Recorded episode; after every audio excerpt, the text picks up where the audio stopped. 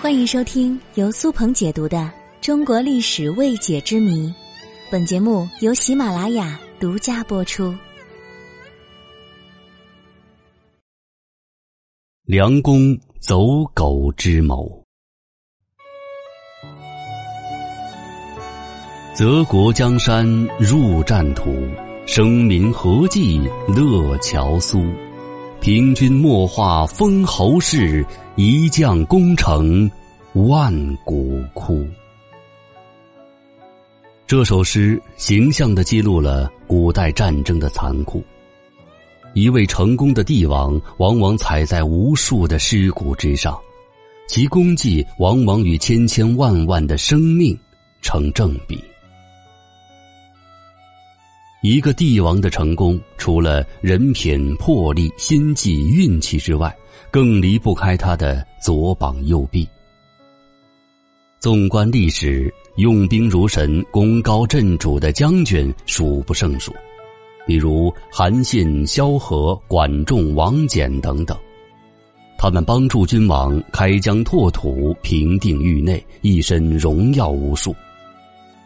但是从古至今，对于帝王来说，都存在着这样一个悖论，那就是每个君王都希望能够拥有强大的下属为自己打天下，但是又担心下属的功劳太大，对自己造成威胁。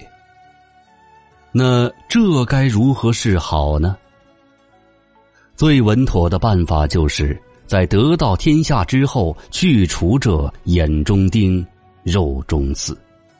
正所谓是飞鸟尽，良弓藏；狡兔死，走狗烹。那些光芒太过耀眼、影响力威胁到帝王的人，似乎都得不到善终。正如《史记》中记载那样：“功高震主者身危险，名满天下者。”不少。那么，在历史上，那些功高震主的人如何避其锋芒，避免杀身之祸呢？本集我们就来聊一聊这个话题。一般来说，聪明的功臣要么是将自己的权力全部交给皇帝，卸甲归田，闲云野鹤。要么就搞臭自己的名声，并向皇帝表示已经无心从政，来消除皇帝的戒备。比如萧何、管仲、王翦，他们的自保方法都是故意犯错，做一些不合规矩的事情，来打消皇帝的疑虑。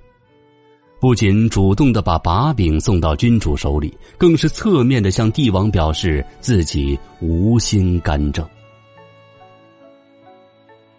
春秋时期，齐国最有名的相国管仲，一手将齐桓公推到了春秋霸主之位，可谓是功高震主，受人膜拜。但是在个人生活上，管仲却十分的铺张浪费，有许多坏毛病，还在某些礼制上有僭越之嫌。然而他越是这样，齐桓公对他反而就越放心。君臣之间也成就了一段佳话。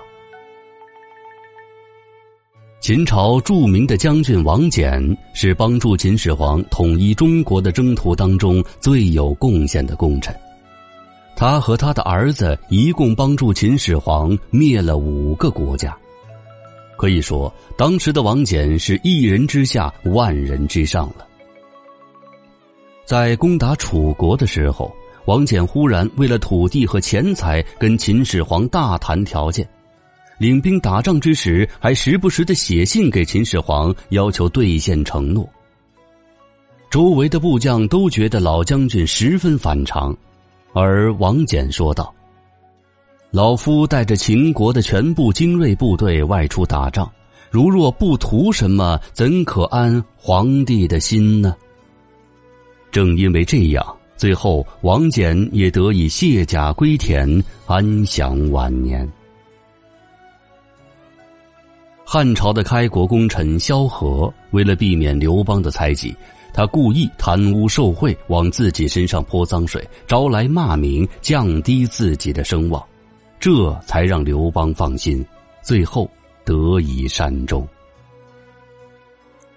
这一种降低自己的声望、背负骂名的做法，也是十分有效、能避免杀身之祸的办法之一。当然，还有更多的人会选择告老还乡，交出兵权，在天高皇帝远的地方颐养天年。《道德经》中有云：“持而盈之，不如其己；揣而锐之，不可长保。”金玉满堂，莫之能守；富贵而骄，自遗其咎。功遂身退，天之道。这便是老子的保身之道，即使放在今天，也具有重要的借鉴意义。